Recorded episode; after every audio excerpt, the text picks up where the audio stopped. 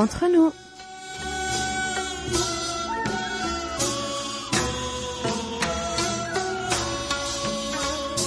Mes très chers amis, bonjour ou peut-être bonsoir. Quel que soit le lieu où vous vous trouvez, l'heure d'être entre nous est arrivée. Yorobun. Cette édition du 1er avril vous a été préparée avec passion par Hayong à la réalisation, Maxime et Elodie au micro. C'est un air de renouveau qui ouvre cette première édition du mois d'avril, mois du printemps. Et alors que les bourgeons rhabillent les branches nues de l'hiver, notre Oumi, elle aussi, s'apprête à bourgeonner de nouveau. C'est le vent d'un nouveau départ qui souffle pour elle, et alors qu'elle prépare son itinéraire de vacances, ici, le temps se réchauffe. Les cerisiers commencent à rosir un peu partout dans le pays, et les magasins remplissent leurs vitrines de matériel de camping, car la saison s'y prête. Cela vous donne des envies de voyage? En route, mauvaise troupe. Préparez vos bagages et embarquez sur nos ondes pour les prochaines 40 minutes de bonne humeur. Nous vous offrons un billet pour le bonheur. Décollage immédiat, PNC aux portes, armement des toboggans, vérification de la porte opposée. Nous faisons escale au pays du matin clair. Aujourd'hui, nous voyageons comme d'habitude entre nous.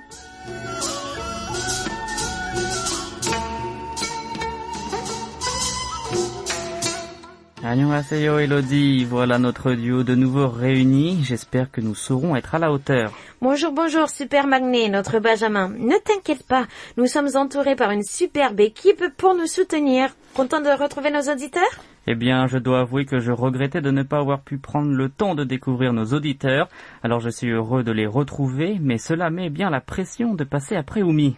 Allez, histoire de se remettre dans le bain, dis-nous un peu ce qui se passe actuellement au pays du matin clair. Rencontre entre le président sortant et son successeur, bien sûr, mais nous parlons aussi des sujets qui fâchent. Alors que Tokyo a exprimé le souhait de maintenir de bonnes relations avec Séoul, les nouveaux manuels scolaires du Japon font scandale. En effet, les livres d'histoire falsifiés ou édulcorés feront le retour dans les lycées à partir de 2023 problème récurrent depuis quelques années déjà et qui envenime les relations coréano-japonaises. Oui, d'autant plus que les faits historiques qui se sont déroulés entre les deux pays sont minimisés ou transformés de manière à ne pas trop incriminer le gouvernement japonais. Bref, les relations entre les deux voisins ne sont pas prêtes de s'arranger.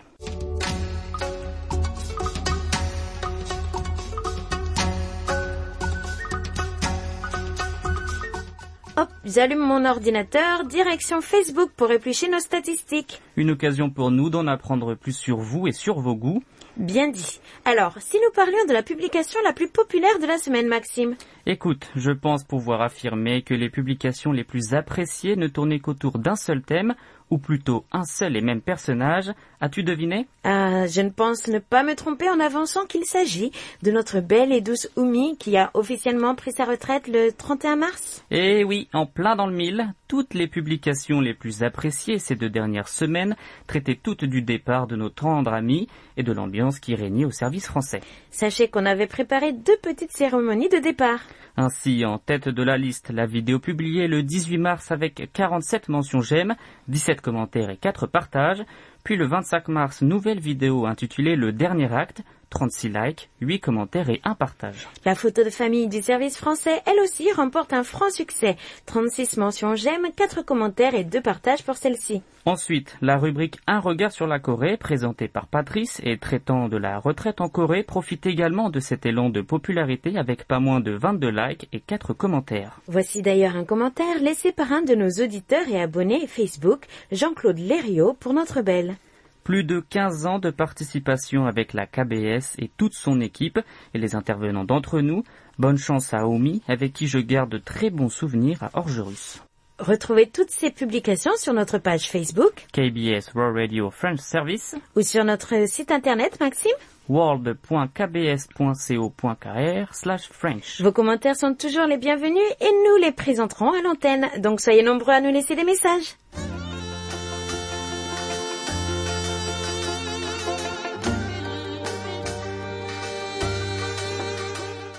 À votre écoute. Nous sommes de nouveau réunis pour partager avec vous un moment d'échange. Étant donné le manque de participation à la question précédente concernant la guerre en Ukraine, nous avons décidé de continuer cette semaine à vous transmettre la suite des nombreuses réponses reçues par rapport à notre belle Oumi et à son départ à la retraite, Peux-tu, s'il te plaît, nous rappeler la question, Elodie L'heure est au passage du bâton avec le départ de notre adorable petite et ô bien grande Oumi. Faites-lui honneur en partageant vos meilleurs moments passés sur les ondes de KBS Farm Radio pendant ces années de service, vos sujets ou émissions préférées, vos expériences ou découvertes, voire vos voyages en Corée, etc. Dites-nous ce que vous avez appris. Nous retrouvons sans plus attendre notre auditeur l'orienté Jacques Dubois qui nous renvoie une réponse pleine de souvenirs. Bonjour à toutes et à tous, amis du service français. Que de souvenirs depuis mes premières écoutes. C'était encore Radio Corée International. Notre chère Elodie était-elle née à cette époque? J'ai été particulièrement marquée car ma première écoute, c'était un samedi. Je m'en souviens parce que la première voix entendue était celle de Oumi lors de Entre nous, une voix douce comme aujourd'hui. Souvenir de la chronique radio de Jean-Marie Lambray par exemple. Aujourd'hui, de nombreux auditeurs nous ont quittés. Je garde surtout en mémoire sœur Anne-Françoise. À chaque disparition, Oumi savait trouver les mots. Cher Oumi, vous allez me manquer bigrement. Le service français restera-t-il le même? Oui, je suppose. Amicalement, Jacques Dubois. Nous ressentons toute la nostalgie dans le commentaire de Jacques. Cela donne envie de connaître cette époque. Et puis je suis de 87, Jacques. Hein Alors dites-moi un peu, quelle émission aurais-je pu écouter à l'époque? Nous nous rendons à Nice pour découvrir à présent le message de Christian Guibaudot. Je viens d'écouter entre nous de ce vendredi 18 mars que d'émotions pour la dernière émission de Oumi et aussi beaucoup de joie et de bonheur à écouter tous ces souvenirs. J'écoute Radio Corée depuis la fin des années 70. Entre-temps, le nom a changé quelques fois et j'ai donc souvent entendu Oumi à l'antenne. On s'est aussi parlé plusieurs fois au téléphone, mais je n'ai jamais eu l'occasion de la rencontrer. J'espère que cela sera possible dans quelques mois en effet, dès que la crise du Covid sera terminée, ou du moins maîtrisée, je prévois de repartir en Nouvelle-Zélande pour rendre visite à mon amie d'enfance quand nous vivions à Monaco. Elle est depuis plusieurs années en Nouvelle-Zélande. On a continué à se voir en Europe ou dans le Pacifique, mais le Covid a tout arrêté. Donc quand je pourrai de nouveau aller en Nouvelle-Zélande, j'essaierai de faire escale à Séoul pendant le voyage. Donc souvenir quand on a évoqué Serge Van Peteguen, Jean Pierron ou Sœur Anne-Françoise, l'émotion de Oumi était similaire à la mienne quand je suis parti à la retraite, assez tôt par rapport à beaucoup, le 18 novembre 2020. Même si on reste en contact avec les anciens collègues, ce n'est plus pareil, mais c'est la vie, beaucoup d'autres joies en dehors du travail, et j'ai bien noté la nouvelle fréquence pour la saison estivale, et je ne manquerai pas de vous tenir au courant des conditions de réception. Christian nous donne des envies de voyage, n'est-ce pas?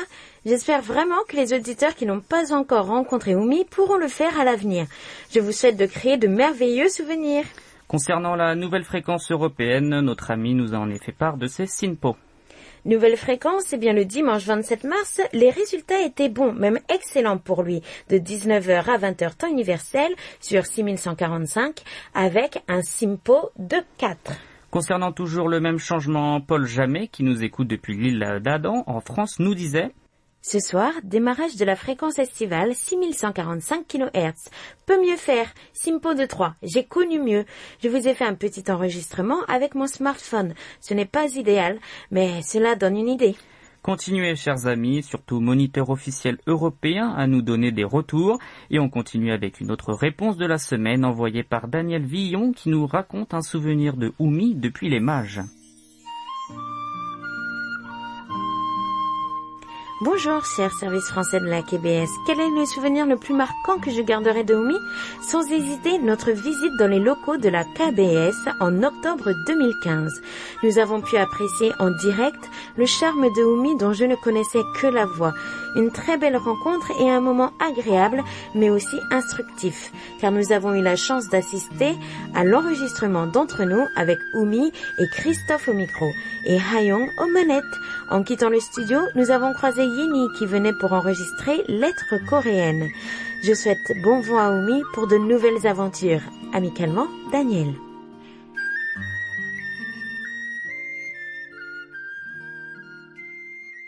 C'est très agréable à lire, découvrir les souvenirs de nos auditeurs.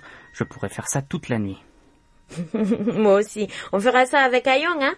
Tu veux déjà mettre Ayong à la retraite? Ah bah bravo. Ah non, non, non, détrompe-toi. J'ai juste envie d'en apprendre plus sur notre princesse. Ah, merci pour toutes ces belles réponses. Ce fut un plaisir de vous entendre nous parler avec tant de douceur de notre belle Oumi. Restez avec nous jusqu'à la fin de l'émission pour connaître la nouvelle question de notre rubrique à votre écoute. Toute la Corée du Sud à portée de clic sur world.kbs.co.kr/french sans les trois W devant. Lors de notre dernière émission, vous redécouvriez la voix d'anciens collègues qui honoraient le départ de notre chère et tendre Oumi. Et si vous le permettez, nous continuons sur cette voie. Comment ne pas partager tout cet amour? Je suis tout à fait d'accord. Oumi est un pilier du service français pour nos auditeurs et fait partie de son histoire. Et ses collègues ont également beaucoup de choses à dire. Tu l'as dit, c'est pour cela qu'on va commencer par le message de Maxime Lalotien. Maxime, je ne sais pas si tu le connais, mais c'est le dernier arrivé au service et il n'a passé que quelques semaines avec notre rédactrice et productrice. Suffisamment cependant pour en apprendre et l'apprécier. C'est parti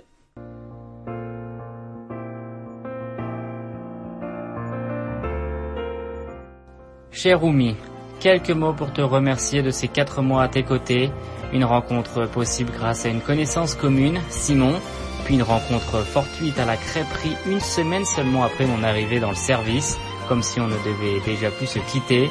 Merci pour ton accueil et ta bienveillance qui ont grandement contribué à mon adaptation. Je garde précieusement tous tes conseils dans un coin de ma tête, comme par exemple ne pas commencer une phrase par un pronom personnel, trouver une multitude de synonymes ou encore raccourcir les phrases quand il est possible, et j'en passe. J'espère que tu pourras profiter de ta retraite pleinement méritée pour tes bons et loyaux services. À très vite, Maxime. Merci Maxime pour cette dédicace. Oh, j'ai fait comme j'ai pu, tu sais, ce n'est pas évident de s'adresser à quelqu'un comme cela au micro. Et on enchaîne avec celui d'Eva John qui avait présenté il y a quelques années Une Française en Corée et Séoulscope.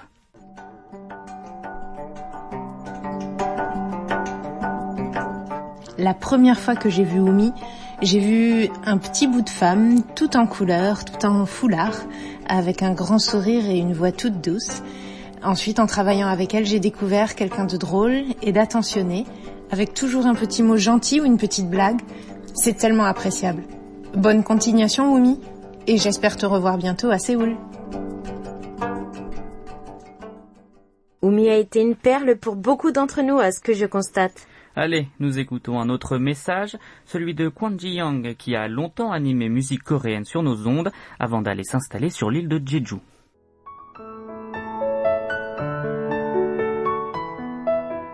Bonjour Romy, c'est Jian. J'ai beaucoup appris de toi au fil des années.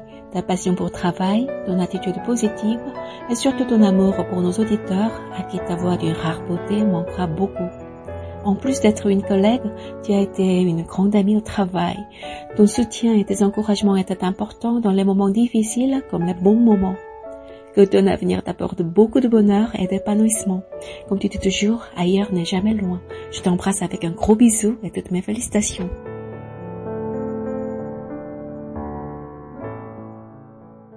Et il est temps d'écouter un dernier message de...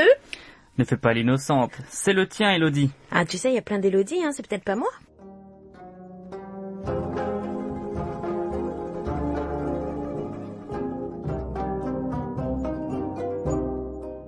Ma chère Oumi, c'est au moins la sixième ou septième fois que je te laisse un message vocal. Je crois que c'est la huitième cette fois. C'est fou comme on ne trouve pas les mots quand on a beaucoup de choses à dire. J'ai les mots qui bouchonnent au bout de ma langue et qui refusent de sortir. Les idées aussi qui s'embouteillent. Un embouteillage d'idées d'émotions qui s'entremêlent. Parce qu'avec toi, ça a été tellement d'aventures en si peu de temps. J'ai appris énormément, j'ai encore beaucoup à apprendre. Et je suis sûre que tu ne seras pas vraiment en vacances puisque je risque de te contacter de temps en temps. Mais bon, B un jour, B toujours. Alors je te souhaite quand même bon vent, bonnes vacances, bonne retraite, bon tout ce qu'il faut. Mange bien, prends bien soin de toi, prends le temps de te reposer et surtout, ne stresse pas à l'idée de ne plus être là.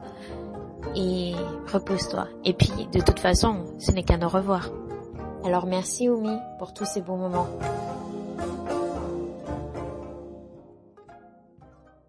Pas mal, pas mal, mais tu aurais pu mieux faire. On sent que tu as du mal à gérer ta voix. Ah, j'ai pourtant essayé, hein.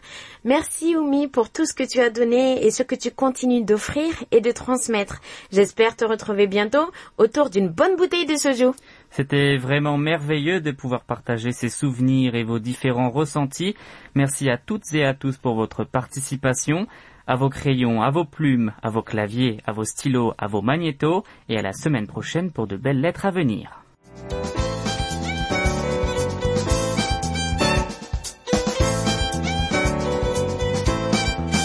Carte postale.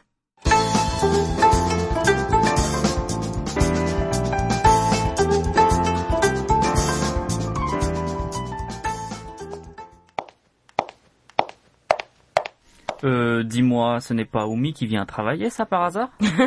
Ah zut, je pensais pas que tu trouverais tout de suite. Eh bien, c'est notre indice. Oumi est notre indice? Mais non. Ah, ce bruit de pas est notre indice? Euh, voyons voir. Je donne ma langue au chat. Dis-moi tout. Mais nous voyons, réfléchis un peu. De quoi avons-nous besoin pour faire des bruits de pas? Quelqu'un qui marche, un micro, euh... Bon, tu vas chercher trop loin. Des chaussures, Maxime. Il nous faut des chaussures.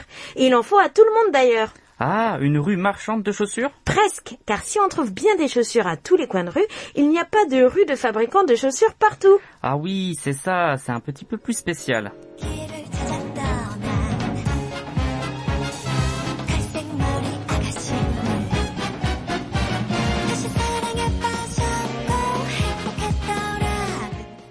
Sachez que l'on retrouve ainsi deux rues spécialisées dans les chaussures à Séoul. La première qui est aussi la plus ancienne dans le quartier de Yomcheon près de la gare ferroviaire de Séoul. qui se situe donc au cœur de la capitale du pays du matin clair, sur les lignes bleu foncé et clair, lignes 1 et 4, et la seconde? Bien plus excentrée à l'est dans le quartier de Songsu sur la ligne 2, la verte.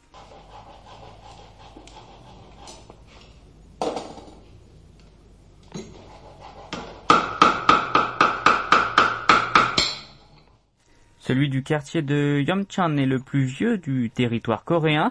Il a été fondé en 1925 sous l'occupation japonaise et s'est maintenu jusqu'à aujourd'hui. Ayant hérité des techniques de fabrication de chaussures venant du Japon, cette ruelle a été le centre principal de distribution et de la fabrication de chaussures du pays sous l'occupation. L'histoire de ruelle de la chaussure a commencé autour de la gare ferroviaire où se trouvaient alors les entrepôts stockant les marchandises et matières premières. Environ 6 à 7 ans après la libération du pays, vers 1952, la récupération des chaussures des soldats américains pour les réutiliser et créer de nouvelles chaussures a été à l'origine de la naissance de la rue des Cordonniers. Mais à partir des années 90, il a été difficile pour ces artisans de faire face aux géants de la fabrication de masse, utilisant principalement des matières premières peu chères venant de Chine.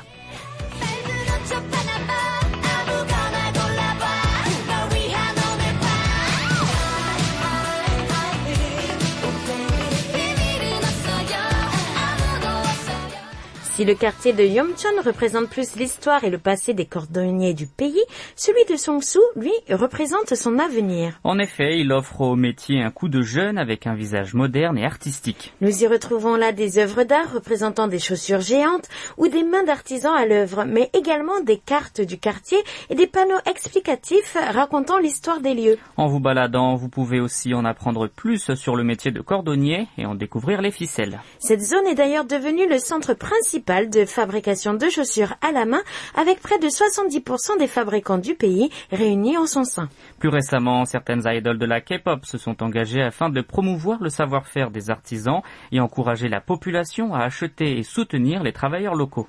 De plus, des usines ou anciens ateliers ont été transformés en boutiques ou cafés pour moderniser le quartier et attirer une clientèle plus jeune. En retapant ces vieux locaux tout en sachant garder leur charme, la voie est ouverte à tous les amateurs d'Instagram. Et autres influenceurs qui contribuent eux aussi à l'essor du milieu. Alors, on y va faire un tour, Cendrillon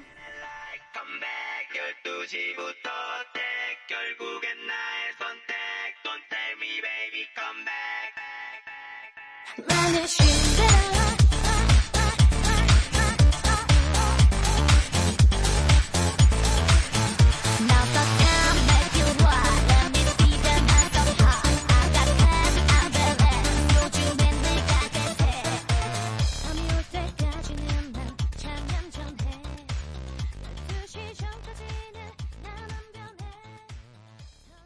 toute bonne chose a une fin, nous nous attaquons donc à vos rapports d'écoute. Nous commençons nos rapports par notre fréquence africaine, 5950 kHz de 20h à 21h, temps universel. C'est notre belle marécachoise Jamila Bekay qui nous fait l'honneur.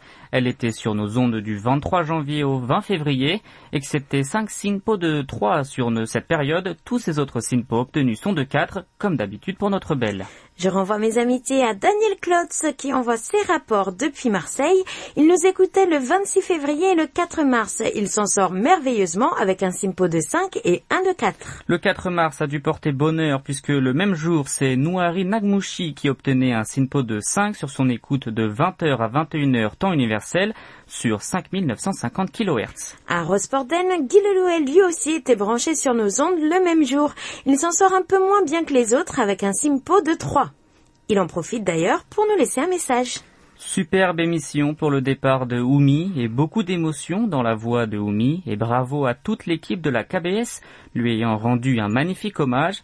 La prochaine revue Antenne du RCP lui consacre trois pages. Message pour Oumi. Pouvons-nous te recevoir dans notre superbe Bretagne? Est-ce que je peux venir aussi en Bretagne Et oui, avec deux semaines sans rapport, nous avons bien des choses à dire, mais nous prendrons le temps de le faire. Merci pour ce message qui fera grand plaisir à Omi. Le 10 mars, nous retrouvions ensuite Samuel Mukasedi Nsinga à Nantes. S'il accuse bonne réception, le signal restant assez médiocre ne lui offre qu'un simpo de 2. Et un nouvel ami sur nos ondes, nous découvrons Pepe Estudillo, résident à Cadiz dans le sud de l'Espagne. Joli simpo de 4 pour notre ami le 21 mars.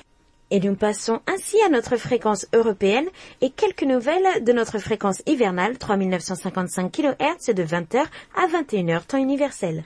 Philippe Labbé depuis l'Hexagone nous a également fait parvenir son rapport via notre serveur. Excellent SINPO de 5 pour notre ami sur son écoute du 23 février. Jacques Augustin, résident à Rony-sous-Bois, nous laissait le rapport de son écoute du 8 mars sur 3955 kHz, un simpo parfait de 5 à ajouter à sa collection. Merci beaucoup chers amis et n'hésitez pas à nous les faire parvenir sur notre serveur ou par email sur french.kbs.co.kr car c'est vous qui faites notre émission.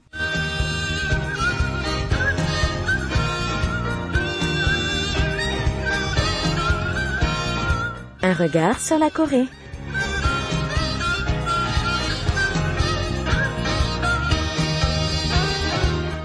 Ceci est la victoire du grand peuple sud-coréen. C'est ce qu'a déclaré Yoon Suk-yeol, 61 ans après sa victoire à l'élection présidentielle de Corée du Sud. Le futur président n'a pas hésité à mettre en avant le pays dans son ensemble devant ses partisans. Élu de justesse à 48,56% des voix contre 47,83% pour Lee Jae-myung du Minju, dans une élection qui a passionné le pays comme le montre le plus de 77% du taux de participation. Et oui, quelques semaines après cette élection, tout le monde se demande ce qui va changer dans le pays avec la classique alternance du pouvoir centre-gauche conservateur. Comme tu le dis très bien, Elodie, c'est au tour du parti d'opposition conservateur, le parti du pouvoir du peuple de Yoon Suk-yeol, de devenir la formation au pouvoir. Enfin, ça ne sera pas si facile car les prochaines élections législatives ne seront que dans deux ans et donc Yoon devra manœuvrer avec une assemblée nationale massivement dans le camp démocrate, le nouveau parti de l'opposition on peut dire alors. Oh là là, moi aussi Maxime, je m'y perds un peu. Je crois que c'est le bon moment de faire venir notre chroniqueur du jour qui, je suis sûre, se fera un plaisir de nous éclairer de sa lanterne. Salut Franck Salut mes très chers collègues et bien le bonjour à nos chers auditeurs. Aujourd'hui, comme vous l'avez certainement déjà compris, nous allons parler du prochain président du pays du matin clair qui prendra ses fonctions le mois prochain en mai, le bien nommé Yoon Suk-yeol. De son passé, avant son ascension présidentielle, à ses promesses de campagne, mais aussi des grandes lignes directrices euh, qu'il compte tracer, jusqu'aux arguments ou plutôt polémiques qui l'ont fait élire, vous saurez tout du 20e président de la République de Corée. À préciser qu'en fait, l'élu sera la treizième personne à occuper le poste de chef de l'État, puisque dans le passé, certains avaient exercé plusieurs mandats. Allez, c'est parti, maestro, envoyez la musique.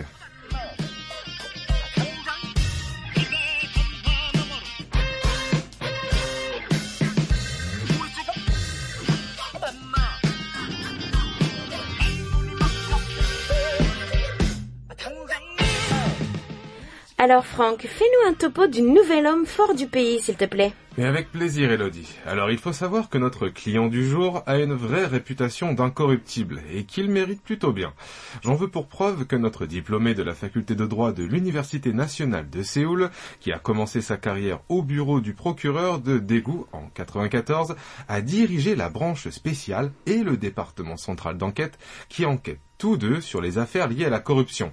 En 1999, il a même arrêté le sous-commissaire Park Hee-won impliqué dans une affaire de corruption malgré les fortes objections des bureaucrates du cabinet de Kim Dae-jung, le président de l'époque.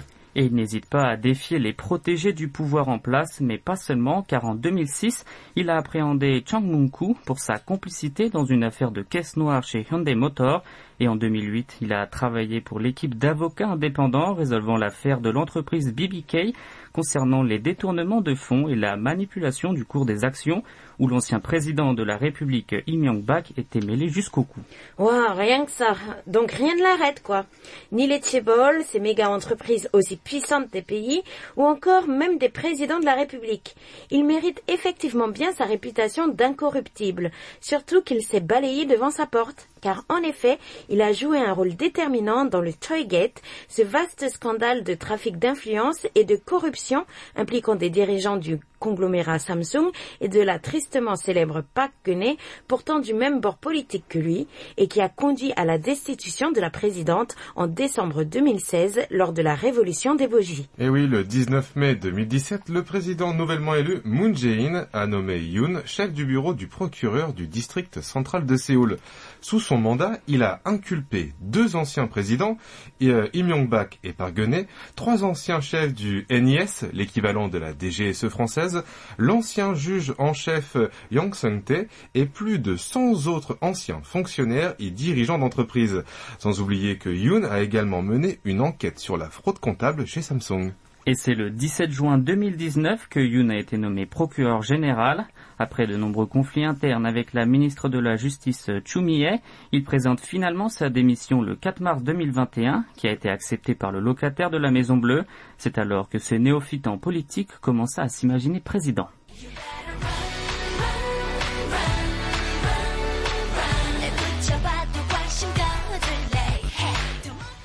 Alors, concernant ses promesses électorales et ses arguments principaux, il y a bien sûr, comme tout bon conservateur, le duel de bras de fer avec la Corée du Nord, proposant de renforcer l'alliance Séoul-Washington et de déployer au plus tôt un bouclier antimissile mobile nommé Dôme de fer. Cependant, impossible d'aborder la question nord-coréenne sans parler de la Chine. Le pays est le principal partenaire économique des deux Corées, ce qui place Séoul dans une situation délicate, car c'est Washington qui garantit la sécurité du pays avec environ 30 000 soldats présents sur son sol.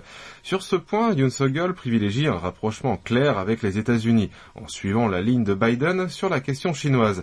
Une stratégie qui était à visée électorale, car la popularité de Pékin est en chute libre chez les Sud-Coréens. Le président Yoon a peut-être adopté une position pro-américaine et anti-chinoise pendant la campagne présidentielle, mais l'histoire montre que les présidents progressistes et conservateurs ont dû mettre en œuvre une politique étrangère bien équilibrée une fois au pouvoir, étant donné que la Chine est le plus grand partenaire commercial de la Corée du Sud et un acteur clé de la stabilité de la péninsule coréenne, il serait d'intérêt national de maintenir les relations amicales avec la Chine sans trop pencher vers les États-Unis ou l'Empire du Milieu. S'il est difficile d'être un petit État pris entre deux grandes puissances, comparé à d'autres alliés des États-Unis, la Corée du Sud est considérée comme un modèle de réussite dans l'équilibre de ses relations diplomatiques avec les États-Unis et la Chine. En tant qu'allié américain, il serait étrange que la Corée du Sud ne soit pas pro-américaine, mais pour ses propres intérêts nationaux, il est à espérer que la Corée du Sud ne penchera ni pour les États-Unis ni pour la Chine. Tout à fait. Outre des relations commerciales importantes, la stabilité à long terme de la péninsule coréenne ne peut être atteinte qu'avec la coopération de l'Empire du Milieu. Ainsi que cela soit les progressistes ou les conservateurs au pouvoir, les relations extérieures de la Corée du Sud seront étayées par l'alliance américano-coréenne et la nécessité de maintenir de bonnes relations avec la Chine. Le volume des échanges de la Corée du Sud avec la Chine atteint plus de 300 milliards de dollars par an, ce qui équivaut à son volume d'échanges avec les États-Unis, le Japon et l'Europe, tout ça réuni. Le président sud-coréen devra donc équilibrer les relations avec les États-Unis et la Chine pour la sécurité et les intérêts économiques de la Corée du Sud. Il est fort à parier que la rhétorique électorale ne représentera pas nécessairement sa politique réelle. Après tout, être pro-américain et amical avec la Chine est conforme aux intérêts nationaux du pays du matin clair. Et nous vous le disions dans notre journal du lundi, le 25 mars dernier, Yoon Suk-yeol s'est donc entretenu au téléphone avec Xi Jinping et lui a proposé de coopérer pour une gestion stable de la région.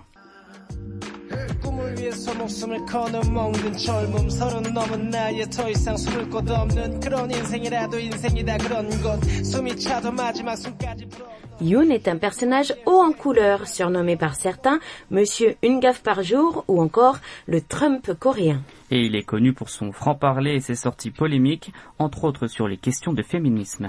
Et oui, le 27 février dernier, une dizaine de jours avant l'élection, elles étaient plusieurs centaines à manifester devant le ministère de l'égalité des sexes et de la famille pour dénoncer une élection misogyne marquée par un antiféminisme notoire. Une prise de position symbolique car le président conservateur souhaite supprimer ce ministère. Porté par une opposition marquée des jeunes sud-coréens envers les idées féministes, 76% des hommes dans leur vingtaine se déclaraient opposés au féminisme selon une étude du Kookmin Ilbo de 2018. Yoon a pris à plusieurs reprises des positions polémiques sur le droit des femmes, alors qu'il attribue au féminisme le fait que la Corée du Sud est le taux le plus bas de natalité de l'OCDE.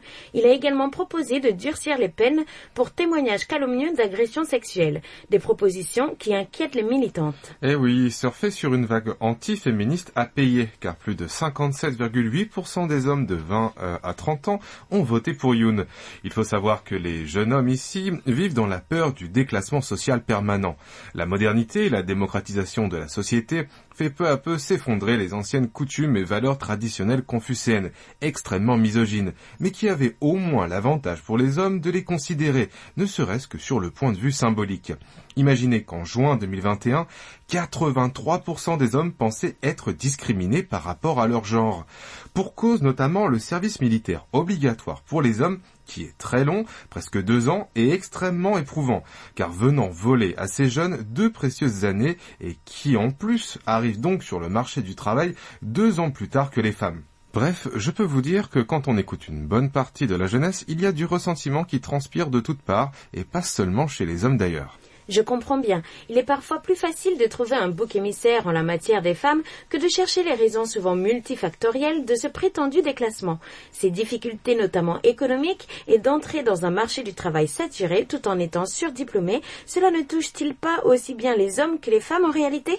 C'est très probable et il est donc fort à parier que la fermeture du ministère de l'égalité des sexes et de la famille ne changera rien à l'affaire. La discrimination existe et elle est dans les deux sens. N'oublions pas que le Forum économique mondial a classé la Corée du Sud 102e sur 156 en matière d'égalité homme-femme. Alors Yoon peut bien dire, et je cite, Il n'y a pas de discrimination structurelle en Corée du Sud contre les femmes. Eh bien, c'est loin d'être l'avis de tout le monde. Tout à fait Maxime, on pourrait dire que les deux camps ont raison et que c'est dans l'écoute et le compromis que l'on pourra trouver une issue satisfaisante à tout ça. Cette élection en Corée du Sud a attiré les voix de plus de 77% des électeurs éligibles, mais lors du décompte final des voix, il n'y avait qu'une marge de 0,73 points de pourcentage entre les deux candidats.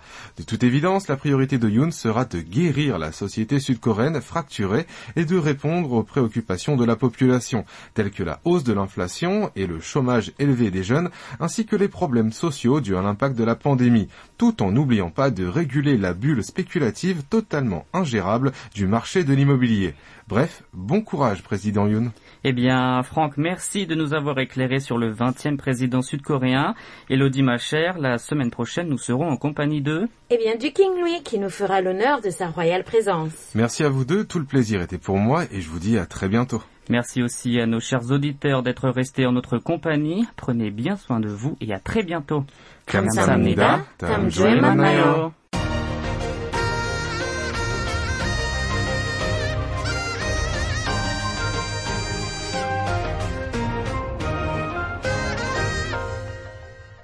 KBS World Radio. Nous passons à présent à nos annonces et jeux concours.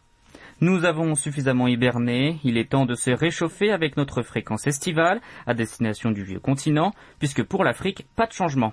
Depuis le 27 mars, vous pouvez nous écouter sur 6145 kHz en Europe. Séoulscope sort aussi de l'hibernation, plus de rediffusion. À partir du 7 avril, notre dernier recrue Kim Hong-ju va chaque semaine vous proposer un nouveau numéro, à commencer par un dédié à la fête de la francophonie 2022. Nous allons maintenant connaître le nom du participant gagnant à notre rubrique À votre écoute, tiré au sort.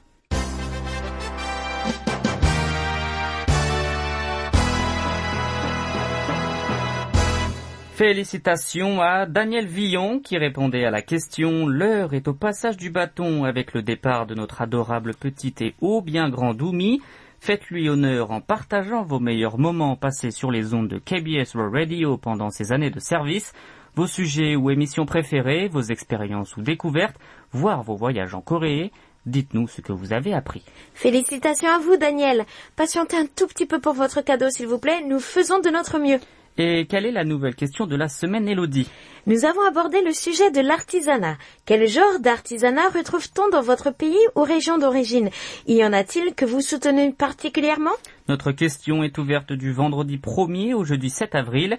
Et Elodie, il est temps de se préparer à admirer les fleurs de cerisier, c'est la saison.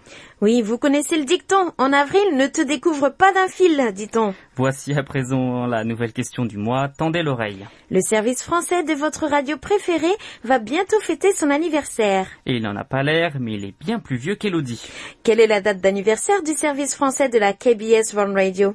Pour trouver la bonne réponse, il vous suffit de surfer un peu sur notre site internet et cliquer sur Tout sur nous, par exemple. Bonne chance à toutes et à tous Et merci, merci de, votre fidélité.